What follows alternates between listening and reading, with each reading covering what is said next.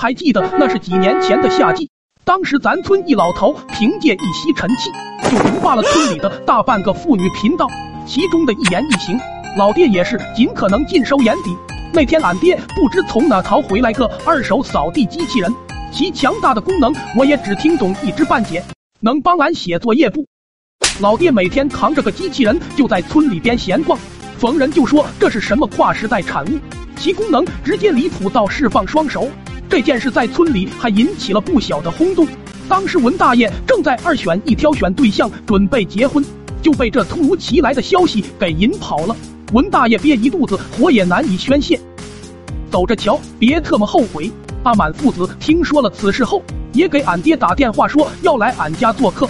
来都来，还带啥礼物呀？待会进去再给你吧。村里边到处都在说你有个领先咱村十年的扫地机器人，我领着犬子也过来见见世面。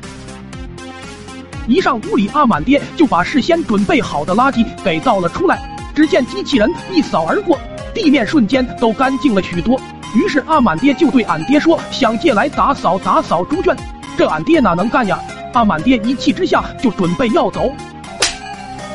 那天俺爹要出门种地，就再三嘱咐我不能动那机器人，不然就要卸我俩胳膊。结果等俺爹刚走，阿满就从俺家围墙就窜了出来，上里屋来跟我说：“上次没看够，这次看能不能大饱眼福。”我也是个听话的好孩子。俺爹说了，这可不能动。阿满随即掏出一包辣条迷惑我，说咱们玩一会再放回原地不就行了？我也没能顶住这辣条的诱惑，果断的就答应了。接着阿满就对着启动键狂按，当时我特么直接就给吓坏了。这要让俺爹知道，估计都直接完蛋了。此时一把手轻轻的落在我的肩上，别怕，不如咱们把这藏起来。你爹问起就说他自己跑出去了。藏哪？交给我就行了。说着，扛起机器人就往外跑。阿满这犊子直接就给卖给了废品站。当晚，老爹回家就一直追问机器人的下落。我也是故作镇定的泡了杯茶，实则慌的亚皮。